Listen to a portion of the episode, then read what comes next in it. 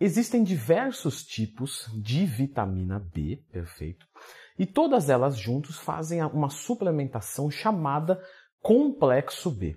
Algumas dúvidas surgem acerca do complexo B, como por exemplo, ele aumenta o apetite, ele gera acne, né, oleosidade na pele, entre outros fatores. Pois bem, convoco você neste momento a, a ajudar na saúde do canal, na síntese de vídeos diários, clicando no gostei e se inscrevendo aqui no canal. Sempre lembrando do seguinte, tá, pessoal? Todas as vitaminas e minerais são importantes para o nosso corpo. E eu já fiz vídeo explicando cada uma das vitaminas e minerais, já fiz vídeo explicando sobre multivitamínico? Já. Então, sempre que tiver uma dúvida, pesquisa Leandro Twin mais tema que você vai encontrar um vídeo meu aqui no canal. Pois bem, como eu disse, o complexo B é um composto das vitaminas B. Todas elas são hidrossolúveis. O que isso quer dizer? Quer dizer que o excesso sai na urina. E é por isso de que dependendo do multivitamínico ou do complexo B que você fazer a utilização, a sua urina pode sair fluorescente, perfeito? Não tem nenhum problema com isso. É só o excesso da vitamina B, que eu já vou falar sobre ela, é uma específico, saindo na urina. Esse excesso, portanto, não é danoso para o seu organismo. Bebe água para que ele tenha um veículo para excretar. Só isso. O que acontece normalmente nos complexos B, tá? É, vitamina B é muito barato. Então, normalmente, quem produz atola o produto de, de, vitamina B, porque é barato. E aí, quando você vai comparar os rótulos, olha, essa aqui é o B50, esse aqui é o B100. Ah, vou pegar o B100, quase não muda o preço. Só que aqui tem um monte de vitaminas que para a maioria das pessoas não vai fazer diferença os 50 ou 100, porque a vitamina B está muito presente na nossa alimentação. Então você compra porque, ah, não muda nada o preço, eu vou na B100 ao invés da B50. Só que a B50 já daria conta para a maioria dos casos, tá? Que fique claro. Mas, novamente, a indústria quer vender. Então, qual que vende mais? O 100 ou o 50 pelo mesmo valor? Ah, o 100, porque, obviamente, no, no, na, na, cabeça das pessoas eu vou pagar quase a mesma coisa e vou ter o dobro. Então, eu vou pegar. Mas, olha, fica a dica. Você pode pegar o B100. Beleza. Mas pega o tablete. E aí você ó, parte no meio e manda metade em cada dia, daí sim vai ter economia, ainda que a vitamina B já é muito barata. Quais são as vitaminas do complexo B? Então vamos falar sobre elas. B1, a tiamina. Por que, que ela é a B1? Simplesmente porque ela foi a primeira vitamina B a ser descoberta. Descobriu uma vitamina B, tá? Põe B1. Quando descobriu a 2, põe B2 e assim sucessivamente. Sim, tão prático quanto parece ser. A tiamina, ela atua na verdade como uma coenzima na remoção do CO2. Então ela ajuda nessa troca gasosa. Por isso que uma deficiência de tiamina pode comprometer performance do treino. Por favor, pessoal, performance do treino existem mil fatores para isso: dieta, treino, descanso. Mas se você tiver uma deficiência de B1, você vai experimentar uma perda de performance. Ela também participa dos impulsos nervosos, então novamente aí, e também participa na síntese dos ácidos graxos. Então ela vai ajudar no sistema nervoso, tá? E cardiovascular. Temos também a vitamina B2, a riboflavina, que ajuda no metabolismo energético. E além de prevenir é, cataratas, ajudar na pele, tem um papel totalmente direto na participação das hemácias. Então, obviamente, deficiência de vitamina B2 também temos perda de desempenho. A vitamina B1 é mais difícil de se ter carência dela, tá?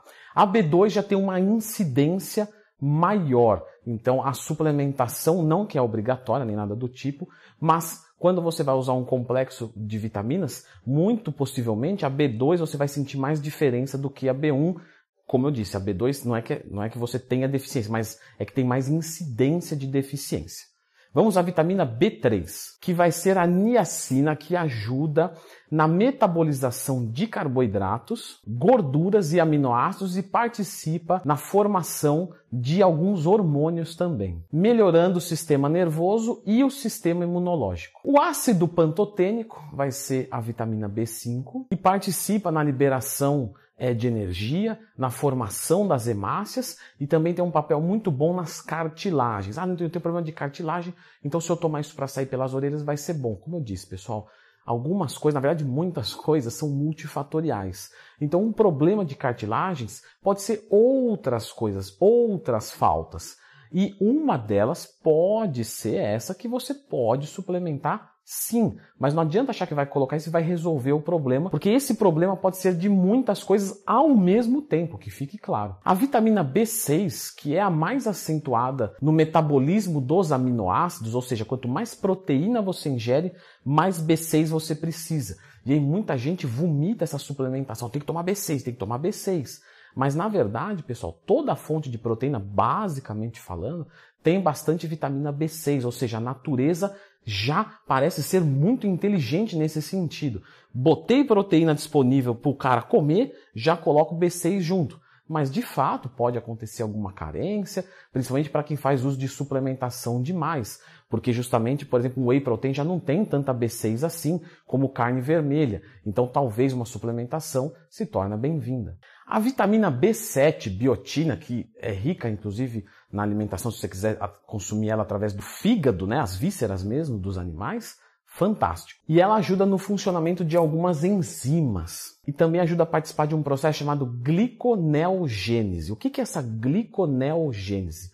É a geração de glicogênio a partir de outras vias, como por exemplo da gordura. Temos o ácido fólico, que é a vitamina B9, onde a ausência dela pode causar anemias e problemas congênitos. Ela participa também da síntese de proteínas e na síntese do DNA. Sendo assim, obviamente, uma mulher grávida pode muito bem fazer a utilização dessa vitamina, porque o seu feto terá um desenvolvimento mais favorável. Temos a cobalamina, que provavelmente é uma das mais famosas, que é a vitamina B12. Ela ajuda no metabolismo dos aminoácidos, dos ácidos graxos, ajuda também na produção dos ácidos nucleicos, na absorção do ácido fólico e também nas hemácias que fazem o transporte do oxigênio novamente voltado para a performance. Doutor, e por que, que falam que a vitamina B12 ela aumenta a acne? Exatamente aí que chegamos. Então, quem tem problema com acne, quando vai fazer a utilização de um multivitamínico ou de um complexo B, tenta procurar um que não tem uma B12 muito alta ou simplesmente que tem uma B12 inexistente. A B12 ela mexe no metabolismo das bactérias da nossa pele em específico de uma bactéria que se chama Propionibacterium acnes, que justamente tem influência direta com a acne. Só que temos um parênteses aqui, tá? Quando você começa a usar a vitamina B12 ou que você aumenta isso na sua alimentação, num pontapé inicial aumenta a quantidade de acne, tá? Pode acontecer. Mas depois que o corpo se acostuma com essa quantidade mais alta, isso tende a regredir e ficar estável. Então é muito comum para quem começa a suplementar com a vitamina B12 aumentar a acne nas primeiras 3 a 6 semanas. Depois tende a ficar normal. Te digo que por experiência própria é exatamente isso.